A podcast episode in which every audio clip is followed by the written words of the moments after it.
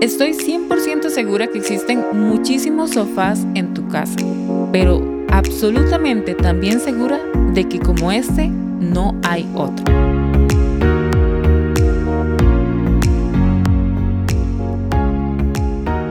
Muchas gracias por estar en un episodio más de esto que hemos llamado el sofá.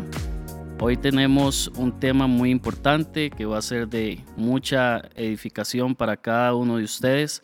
Ojalá que usted pueda terminar este podcast, no lo termine antes, no lo apague, porque sé que este tema le va a ayudar mucho. Hoy en el sofá tengo una persona que Dios ha estado usando mucho, que ha hecho muchísimas cosas y tengo el gran privilegio de tener hoy a Stephanie Campos, una mujer eh, empoderada, eh, con dos libros y este podcast va a ser eh, enfocado al valor de la espera. Le robé el nombre del primer libro, Steph.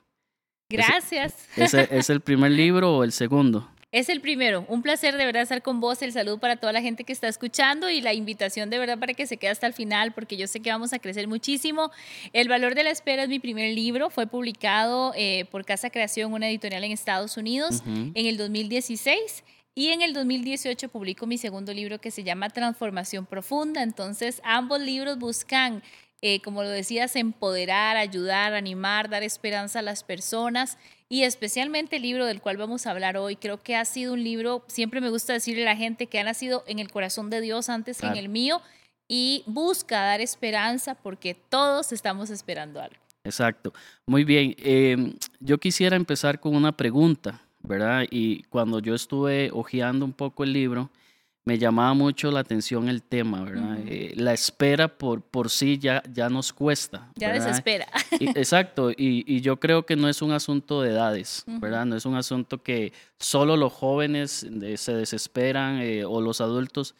La, la, pregunta inicial sería, ¿por qué nos cuesta tanto esperar, ¿verdad? y, y, en diferentes temas. Claro. ¿Por qué cree usted que nos, que nos cuesta esperar? Claro, como bien lo decías en diferentes temas, porque indiscutiblemente de la edad, del estado civil, del género o de la nacionalidad, donde nos estén escuchando en este programa, todos estamos esperando algo y en la vida hay que aprender a esperar eh, para la vida eh, sentimental, para la vida laboral, las finanzas, para todo el tema del ministerio, de promesas, eh, de procesos, de bajar de peso, de alcanzar cualquier cosa que anhelemos. la espera es necesaria, no nos gusta como seres humanos porque creo que la cultura de inmediatez que hay allá afuera se nos ha venido metiendo en la mente y en el corazón y estamos acostumbrados y lamentablemente los jóvenes y las nuevas generaciones están siendo muy entrenadas a una satisfacción inmediata.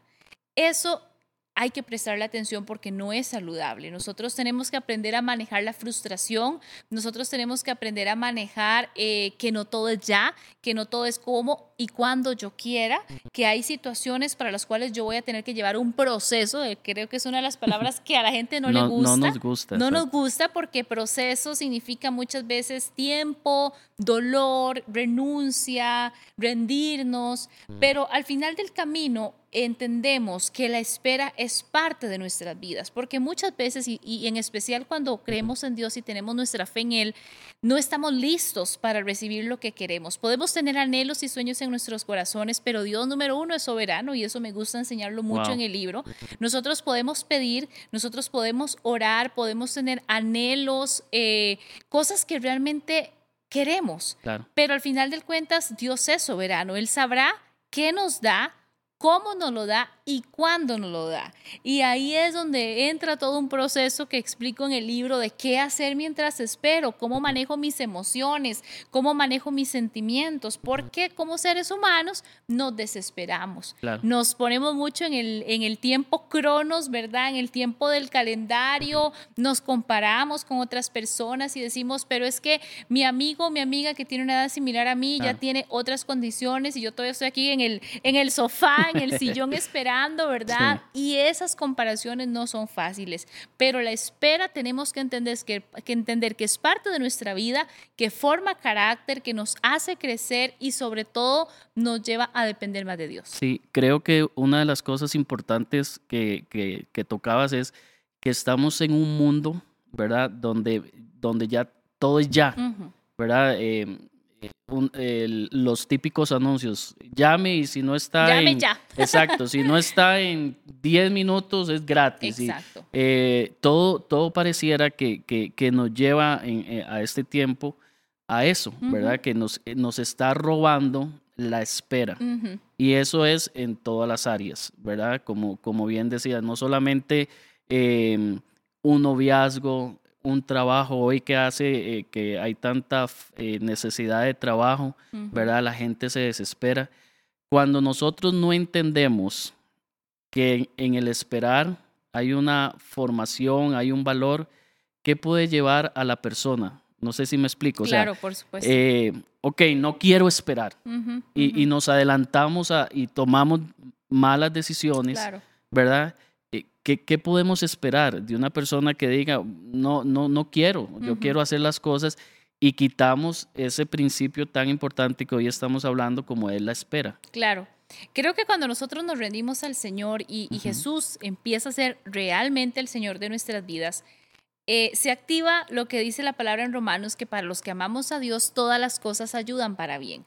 A mí me apasiona y siempre le digo a la gente eh, y les comparto lo que dice Jeremías 29:11, donde Dios nos dice, yo tengo planes, yo tengo pensamientos para su bien y no para su mal, para darles un futuro lleno de esperanza. Entonces, cuando Dios a mí me dice que tiene planes, él tiene planes para cada una de las áreas de nuestras vidas y ahí es donde nosotros tenemos que sincronizar nuestro corazón con el de Dios. No es que Dios va a sincronizar el de Él con el de nosotros, no, nosotros con el de Él, rendirnos a su voluntad y empezar a caminar en una fe absoluta de que Dios tiene control de nuestros tiempos, de que Dios tiene control de nuestras vidas, de que Él sabe cuándo, cómo y dónde mover las piezas. El detalle es que para mantenerse firme necesitamos tener una fe muy fortalecida. ¿Qué nos sostiene en la sala de espera? Yo en el libro comparto acerca de que si entramos a una sala de espera, nos sentamos en un sofá como el, el que estamos hoy vos y yo, Sabemos cuándo entramos, pero no cuándo vamos a salir. Y es ahí donde somos y empezamos un proceso de crecimiento y dependencia de Dios, como lo mencionábamos anteriormente.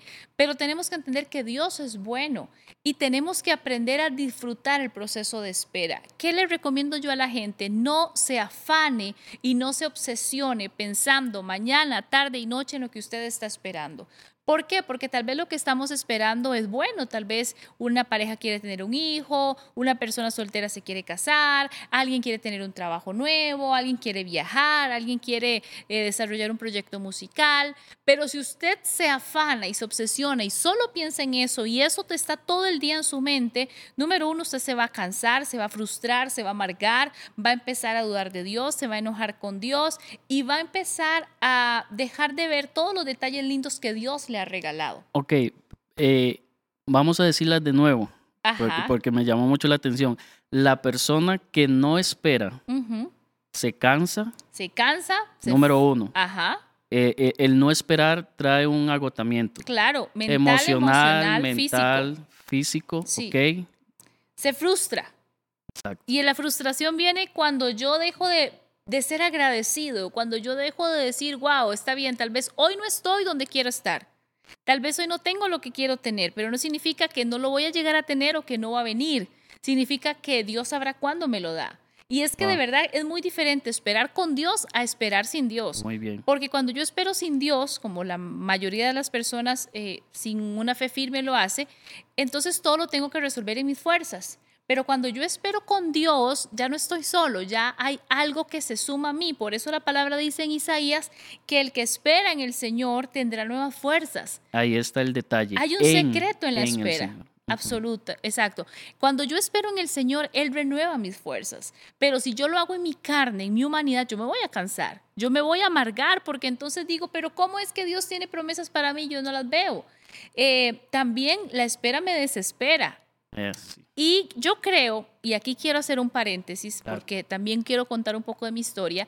Yo estoy esperando cosas, recuerdo, desde mis 16 años. Ahorita tengo 35, o sea, casi tengo 20 años de estar esperando cosas.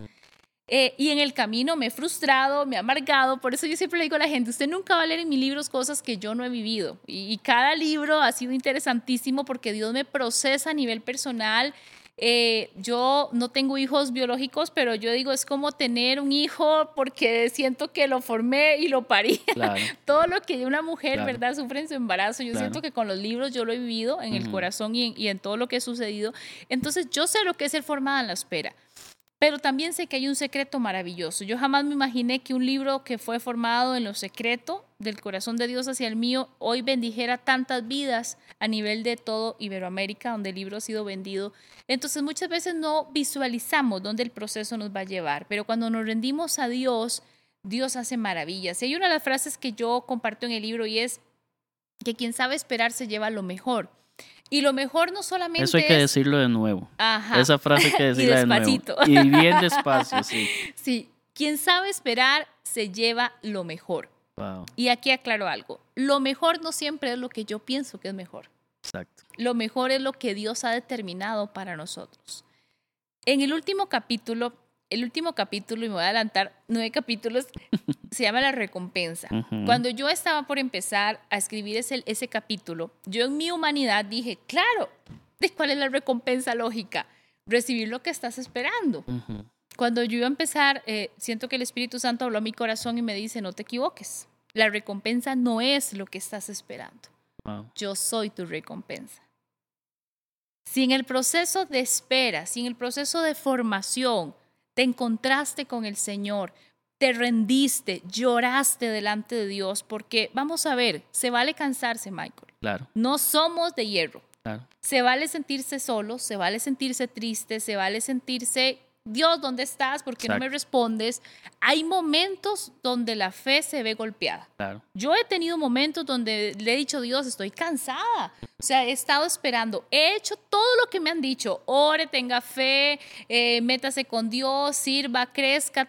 Lo he hecho. Claro. Y no veo aún la respuesta. Ni siquiera la visualizo, pero así ni como una luciérnaga. Entonces yo sé lo que es tener crisis de fe, yo sé lo que es estar cansado, yo sé lo que es venir delante de Dios y decir, ya no he hecho. Entonces, si la gente que nos está escuchando se siente así, mi recomendación es no se sienta mal. Llorar no es pecado. a veces creemos que, eso, que eso está mal. Llorar está mal y, alguien nos enseñó eso. Nos mal enseñó eso, diría yo. ¿verdad? Eh, llorar está mal, eh, sentirse como usted decía, cansado está mal. Y al final no, es parte de una... Es parte de la yo, vida. Yo veo a, Jesús, ¿verdad? Jesús diciendo las palabras que todos conocemos pasa de mí esta copa. No me imagino a un Jesús riéndose ni, ni saltando diciendo, pasa de mí esta copa. Estaba cansado, sabía lo que iba, ¿verdad? Pero lo más importante de, de, esto que siempre me ha llamado la atención es que no se quedó ahí. Exacto. ¿Verdad? Sino utilizó las frases o las palabras correctas que dice, pero que no se haga mi voluntad. Sino la tuya. ¿Verdad? Y, y eso es lo que lo que la espera, lo que usted decía, muchas veces nos va a mostrar eso, la voluntad perfecta de Dios. Exacto. Mi voluntad no es perfecta, ¿verdad? Eh, las personas que están escuchando, la voluntad perfecta la de Dios. Y creo que cuando esperamos esa respuesta de Dios, ahí también vamos a ver su voluntad. Así es. Y yo le recomiendo a la gente, ríndase, rinda su corazón. Inclusive el nivel es llegar y decir, Señor, ¿sabes qué? Yo no te amo, ni te sirvo, ni te sigo por lo que me das, sino por lo que eres. E indiferentemente de si esto llega o no llega, yo voy a ser feliz, yo te voy a servir, yo te voy a seguir. E, el, detalle es que vivimos frustrados. A mí muchas veces la gente me escribe en redes sociales, en especial mujeres, desesperadas, tristes, solas, abatidas. Me escriben muchísimo los solteros, porque hay una generación eh, que se quiere casar, que aún no tiene pareja, que dice, me dejó el tren, nadie me quiere, forever alone. Mm. Y yo siempre digo, tenga paz, o sea, disfrute la soltería. Cada etapa es linda. Si usted está soltero, sea un soltero feliz. Sí se puede ser un soltero feliz. Yo soy una soltera feliz, agradecida con el Señor decidí un día disfrutar lo que tengo. No quiere decir que no, no anhele una pareja, que no anhele casarme, no significa que no hayan momentos emocionales fuertes, significa que hay que aprender a manejar la situación. Y, y lo que decíamos ahora, cuando usted esté vulnerable, busque primero al Señor y luego busque hacer cosas lindas, tenga amigos, salga, diviértase y valore lo que sí tiene. Eh, entonces, si usted está casado, disfrute su matrimonio, si tiene hijos, disfrute sus hijos, si aún no los tiene, pues disfrute su pareja. Entonces, creo que es disfrutar el momento, Michael, vivir un día a la vez, dejar de estar tan afanados y nuevamente mi recomendación siempre es no se compare, porque la comparación nos lastima. La comparación nos hace dudar de las promesas de Dios. La comparación, eh, lamentablemente siempre nos comparamos con gente que tiene mucho más o, tiene las cosas que yo anhelo y que aún no anhelo. Entonces empiezo a cuestionar, empiezo a cuestionar a Dios y empiezo a cuestionarme a mí mismo. ¿Será que yo tengo algo malo? ¿Será que yo repelo a la gente? ¿Será que por un pecado oculto no me llega la bendición? Entonces, por favor, no se compare. Sí, aquí hay un capítulo que me llama la atención, el Dios de procesos, ¿verdad? Y a veces hemos escuchado muchas veces eso, ay, sí, Dios es un Dios de proceso, pero cuando tengo que vivir el proceso, entonces ahí, ahí ya no es el Dios de procesos, ¿verdad? Eso que usted decía. Claro. Ya tengo un pecado oculto, eso lo escuchábamos hace muchos años atrás, ¿verdad? No llegaba algo y decíamos, eh, ¿será que tengo un pecado oculto? ¿verdad? Y son frases que, que han pasado por mucho tiempo en las iglesias, ¿verdad? y los jóvenes eh, pedí esto, Dios está enojado conmigo, porque usted lo, sí lo tiene, yo no lo tengo. Este, este capítulo, este Dios de procesos, ¿cuánto necesitamos entender que Dios es un Dios de procesos? ¿Verdad? Nos cuesta entender muchas veces eso, más cuando lo tenemos que vivir. Yo aconsejo a la gente, están pasando un proceso difícil y les digo, recuerde que Dios es un Dios de procesos. Pero cuando yo lo tengo que vivir, parece que el Dios de procesos ya no es el que aconsejé. Claro. ¿Verdad? Dios es un Dios de procesos, ¿verdad? Y eso me va a hacer a mí, eh, como usted decía, entrar en una paz, eh, entender que, que, hay una recompensa en la espera, ¿verdad? Y, y, decirle eso a la gente, ¿verdad? la gente que nos está escuchando. Recordar que Dios es un Dios de procesos. Y lo, y lo vemos a lo largo de la Biblia. Claro cada etapa de, reyes, de sacerdotes, de, profetas, ¿verdad? Eh, los procesos son importantes, entenderlos. Sí, y, y, tenemos que entender que Dios, hay una verdad absoluta y es que Dios es bueno siempre. Dios es fiel, Dios es amor.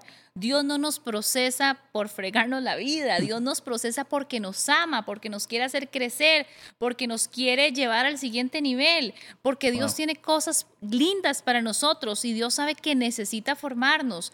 Por ejemplo, un diamante es una joya valiosísima. Eh, accesar a ella hay que tener dinero para comprarla, pero un diamante sin proceso es un pedazo de carbón. Entonces, ese pedazo de carbón tuvo que pasar por un proceso fuerte, con calor, con fuego, para llegar a ser un diamante. No fue de buenas a primeras. Las perlas, ¿cómo se forma una perla? Es un granito de arena que entra a la ostra y la ostra empieza a, lagrimar, por así decirlo, porque le duele. Es un proceso muy doloroso. Y ese líquido que, que, ella suelta es lo que va cubriendo el granito de arena y al final del proceso, eso, esa es la perla. Exacto. Entonces, Dios nos procesa y nos procesa por amor. Y hay algo que yo he aprendido, Michael y amigos, yo he pasado procesos muy fuertes a nivel personal, con la salud de mis papás, eh, a nivel laboral, a nivel emocional, a nivel ministerial. En cada área Dios de verdad que me ha procesado, pero he entendido algo y es que la fe es muy diferente cuando estás bien a cuando estás pasando por esos procesos. Ahí es donde la palabra de Dios, palabras como el Señor es mi pastor, nada me falta. Él me hace descansar en verdes prados, eh, pastorea mi alma, me conforta. Hay momentos en la vida donde esas palabras cobran un sentido fuerte y real, real, donde vos decís, wow, lo estoy viviendo a carne propia. Entonces, hay momentos donde vos vas a ver a Dios de una forma tan diferente y eso solamente se nota en el desierto. Cuando estás bien, cuando hay dinero, cuando hay trabajo, cuando hay amor, cuando hay salud, vas a contemplar eso, pero nunca lo vas a poder contemplar de la misma manera y en la misma intensidad cuando estás en el desierto, cuando no te queda nada más que creer. Exacto. Entonces, por eso son tan necesarios. Yo comparto en el libro el proceso de Esther, es un proceso de los que más me encanta, el proceso de Moisés. Era necesario para donde ellos tenían que llegar. Si Esther era una mujer escogida, una mujer elegida, hermosa, si Esther se hubiera presentado de la noche a la mañana delante del rey, probablemente hubiera muerto. Pero ella tenía que pasar un proceso de preparación física e interna para que cuando llegara donde el rey, dice la palabra, que fue como que un, un enganche ahí, una gracia de Dios especial. que tal vez no hubiera sucedido si de la noche a la mañana. Dios lo puede hacer y cuando Dios quiere hacer algo rápido lo hace. Pero por lo general Dios se toma un tiempo para que al final del proceso la gloria sea del Señor y no nuestra. Sí. Yo siempre he, creído lo que acabas de decir. Hay momentos en la vida y uno como predicador y eh, predicamos a veces temas tan buenos, ¿verdad? Y la gente se acerca y dice, esto me llegó y lo demás, pero siempre he creído algo. Llegará el momento donde usted eso lo tiene que poner en práctica. Eso que usted decía, Jehová es mi pastor, nada me faltará. Yo creo que ese es el versículo o el salmo más conocido que hay, ¿verdad? Pero una cosa es decirlo y otra cosa es tener que vivirlo, ¿verdad? Eh, son dos cosas muy diferentes. Y yo creo que los procesos nos hacen, nos, nos da eso, ese chance de poner lo que hemos escuchado, lo que hemos predicado, lo que nos han dicho por práctica, porque al final, ¿cómo yo voy a conocer que mi Dios es un Dios sanador si muchas veces no, tengo, no paso por el proceso, ¿verdad? Eh, al final, yo considero que todos en algún momento, los que estamos acá, los, que, estamos, los que están escuchando, eh, hemos vivido esto, los procesos, esa palabra que usted utilizaba ahora, eh, muchas veces duele, ¿verdad? Cansa, todo lo demás, pero al final tiene una gran recompensa. Ahora, Steph, la gente que se saltó, ¿verdad? Porque está la otra parte, ya hemos hablado de, de lo bueno que es esperar, las, lo que Dios quiere de nosotros, que es la espera, pero habrá gente que dice, ay, ¿por qué esto no llegó antes? ¿Verdad? ¿Por qué no escuché esto antes y tomé esta mala decisión? Eh, me apresuré a hacer esto, ¿verdad? Eh, y ahora estoy en esta situación. Claro. ¿Qué se hace? ¿Qué se, qué se puede hacer? ¿Qué herramientas hay para decir, ok, sí, me adelanté, pero también puedo hacer esto y, volver al camino y ahora entender que en medio de la espera hay una gran recompensa? Claro. Yo creo que en un, yo creo en un Dios de misericordia y en un Dios de nuevas oportunidades. No creo en un Dios que está sentado en su trono enviando rayos a todos aquellos que nos equivocamos, porque yo creo que todos, de una u otra forma, hemos, como decimos popularmente, metido la pata. Eh, hemos querido ayudar a Dios. Hemos, eh, por aquello que Dios se le olvidara, yo voy a recordarle, ¿verdad? Y hemos querido hacer las cosas a nuestra forma. Eh, entonces yo creo que cuando nosotros somos conscientes de que cometimos un error, de que nos adelantamos en un proceso, creo que es importante el arrepentimiento, el rendirnos a Dios, el pedir perdón, el pedir sabiduría para salir de ahí. Creo que Dios nos saca con amor y con bondad, nos pastorea.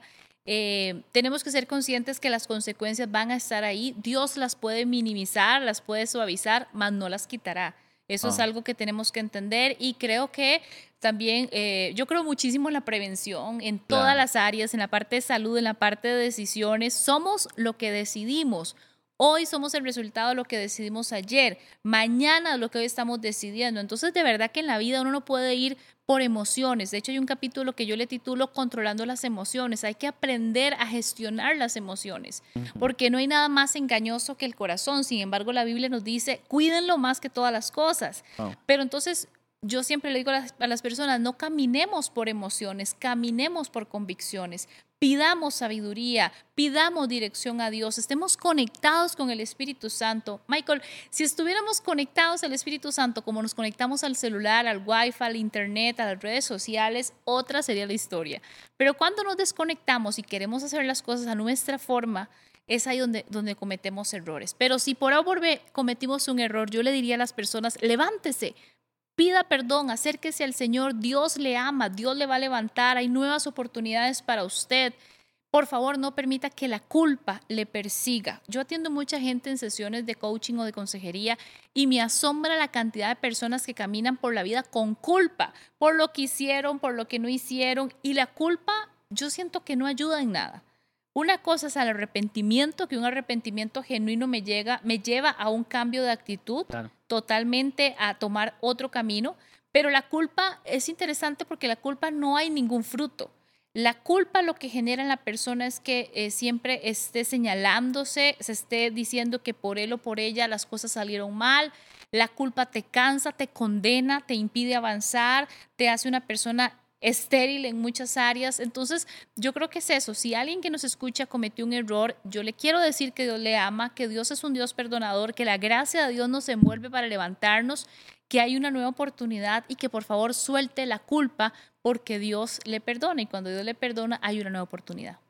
¿Cómo, cómo soltamos la culpa? Me, me llama mucho la atención porque, porque siempre he creído que, que el, el, mayor enemigo que nosotros tenemos ni siquiera es el diablo, ¿verdad? Como es que el diablo y todo es el diablo. Yo, yo siempre he creído que, que la culpa, ¿verdad? Eh, es un gran enemigo claro. que, que, que está al acecho de todos, ¿verdad? Nadie está exento a eso. Em, ¿cómo, ¿cómo, podemos decirle a la culpa, eh, aquí no, ¿verdad? Ni en mi mente, ni en mi corazón, eh, porque tengo esto y esto y esto. Claro. ¿Cómo, cómo, cómo diría Stephanie a la gente que nos escucha? A la culpa, si pudiéramos poner un repelente, ¿verdad? El nombre de un repelente, ¿cuál sería? Claro para, para que la culpa no haga, yo usaría la palabra estragos, porque he conocido, como usted decía, gente em, que la culpa los ha em, ir, eh, irse de la iglesia, irse de un ministerio, irse de la familia, irse de un matrimonio, de un noviazgo y de muchas, de muchos, ¿verdad? Podría decir muchísimas cosas. ¿Cómo puedo hacer yo eh, para que la culpa no llegue a dar lo que ella quiere, ¿verdad? Separación de todo. Claro. Creo que lo primero que tenemos que hacer es, eh, si cometimos un error a nivel personal, creo que es arrepentirse, pedirle perdón a Dios, eh, si es posible, pedir perdón a la persona. Recordar que el pedir perdón no es una emoción, no es un sentimiento, es una decisión que yo hago. No siempre que yo pido perdón la relación se va a restaurar, pero por lo menos suelto ese perdón. Importantísimo perdonarme a mí mismo, ¿verdad? Porque a veces yo soy mi propio enemigo, a veces yo soy la persona que más se lastima. Eh, soy bueno para echarle porras a todo mundo y decirle a todo mundo lo divino y lo maravilloso que es, pero conmigo soy una persona dura, estricto, eh, me paso descalificando, me paso diciendo cosas negativas y se nos olvida que yo soy lo que pienso, yo soy lo que hablo, entonces por favor perdónese.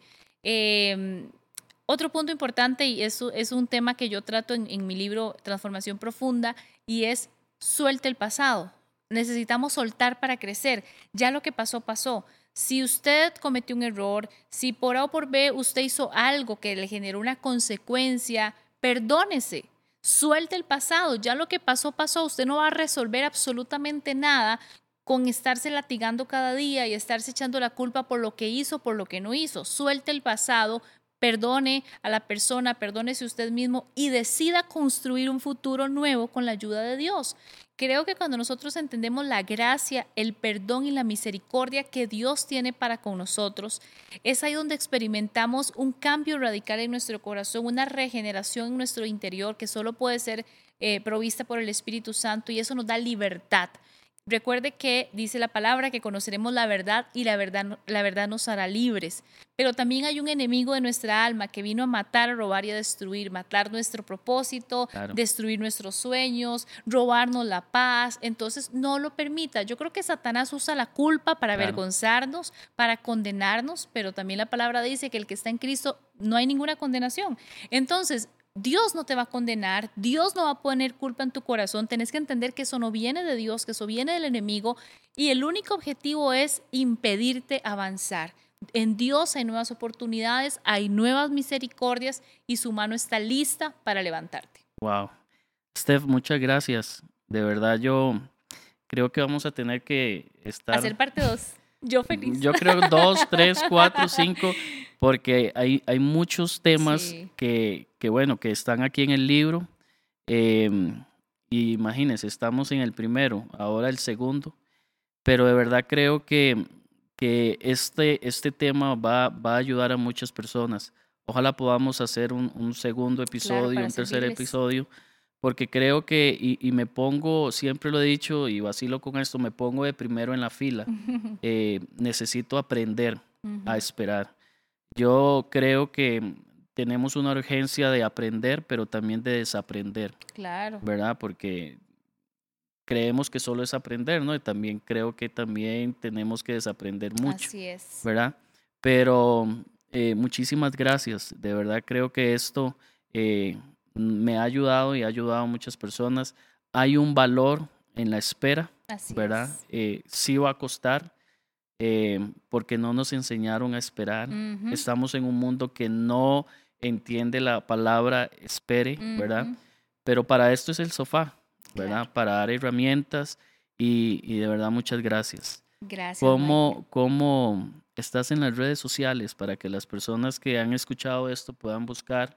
Y los libros también, ¿dónde claro. se pueden conseguir? Sí, bueno, el libro, el, el, valor de la espera está en formato digital, impreso y, y en audio en Amazon. Okay. Transformación Profunda también está en Amazon, ahí los, lo pueden encontrar ambos, están en las librerías o me pueden escribir a las redes sociales que aparezco como SC Mujer Empoderada, SC Mujer Empoderada.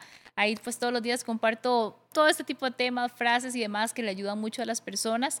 Eh, mi página web es stepcampos.com y pues estoy para servirles. Un placer estar con vos, Michael, acá en el sofá. Invitar a la gente para que de verdad compartan. Compartan este podcast porque de verdad es impresionante la cantidad de gente que necesita tener esperanza en su, en su espera. Yes. Y pues animarles, animarles porque Dios es un Dios de amor, es un Dios de planes y de tiempos perfectos. Disfrute su proceso, disfrute el viaje. No pienses que usted va a ser feliz cuando llegue, disfrútelo ya.